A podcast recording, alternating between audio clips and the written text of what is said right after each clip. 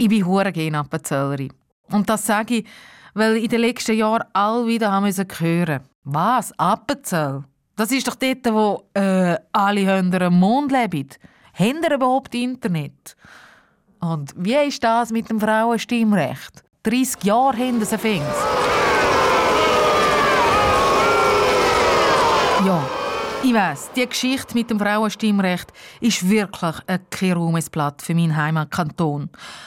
Und es ist mir ehrlich gesagt auch öppe neben Sonne gekommen, als ich für den Podcast recherchiert habe. Wer dem Landgemeins Plus nicht zustimmen will, der bezügt mit der Hand.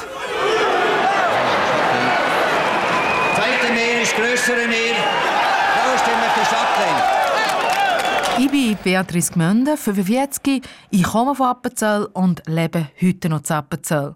Und für den Podcast bin ich zusammen mit der Gülscha unterwegs, um herauszufinden, ob denn alle die Klischee über Appenzell tatsächlich stimmen. Also Frauen müssen nicht abstimmen, weil die sind viel zu emotional, die können das gar nicht. Die kommen nicht raus mit Politik. Gülscha ist so ziemlich das pure Gegenteil von mir. Eine Hipsterfrau aus der Stadt, die auf veganen Food und Yoga steht und wahrscheinlich keinen Plan hat, wenn ich frage, hey, hast du noch einen Fidibus? Ja, ich rauche eben auch noch im Gegensatz zu ihr. Und eben für da braucht es einen Fidibus, einen Aschenbecher.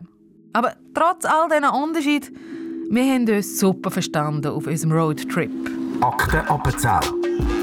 Ist der Kanton wirklich der dunkle Fleck in der Geschichte vom Schweizer Frauenstimmrecht? Ein Realitätscheck mit der Beatrice Gmünder und der Gülscha Adili.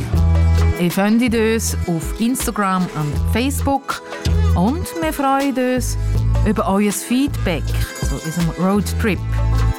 Dr. Appenzell gibt es ab dem 19. April auf srf.ch audio und überall dort, wo ihr eure Podcasts hört.